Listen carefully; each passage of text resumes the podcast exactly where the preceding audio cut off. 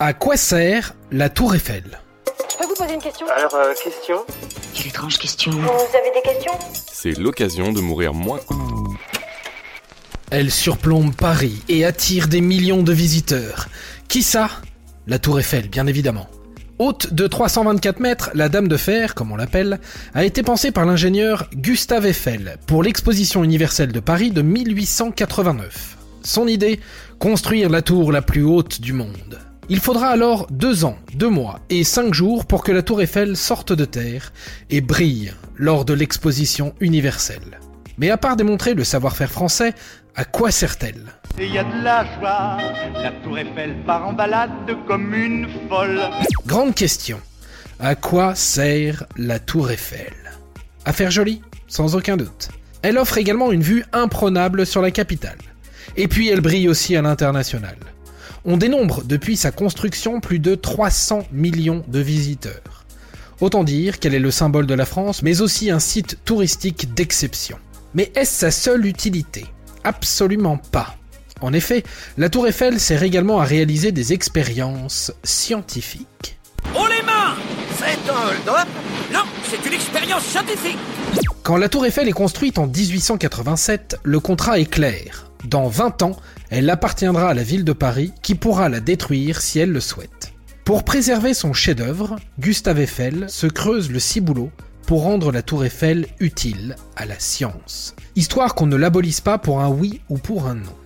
C'est donc comme ça qu'une station d'observation météorologique se trouve en haut de la tour Eiffel depuis l'année 1889.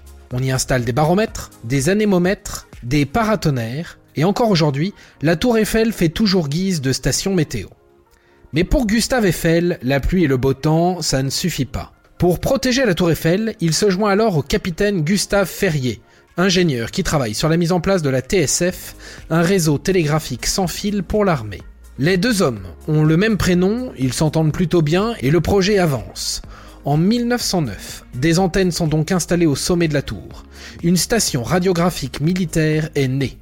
Grâce à elle, on peut échanger des messages jusqu'en Amérique. Une innovation qui prouvera d'ailleurs son utilité lors de la Première Guerre mondiale.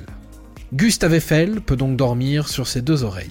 Et puis après la guerre, c'est parti. On continue. Un émetteur civil est installé en haut de la tour Eiffel en 1921. C'est l'heure des premières émissions de radio. Une dizaine d'années plus tard, la tour Eiffel accompagne également les débuts de la télévision française. La télévision quitte le domaine du laboratoire et entre dans le stade des réalisations pratiques.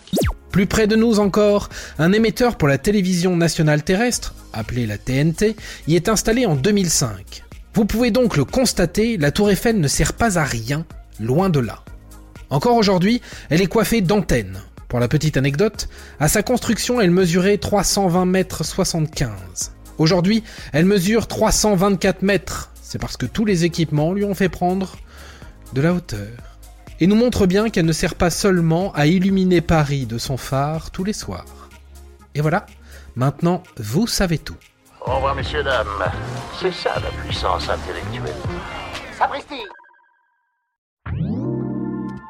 Avant de partir, attends, j'ai un truc à te dire. Viens découvrir notre podcast sexo, S'exposer.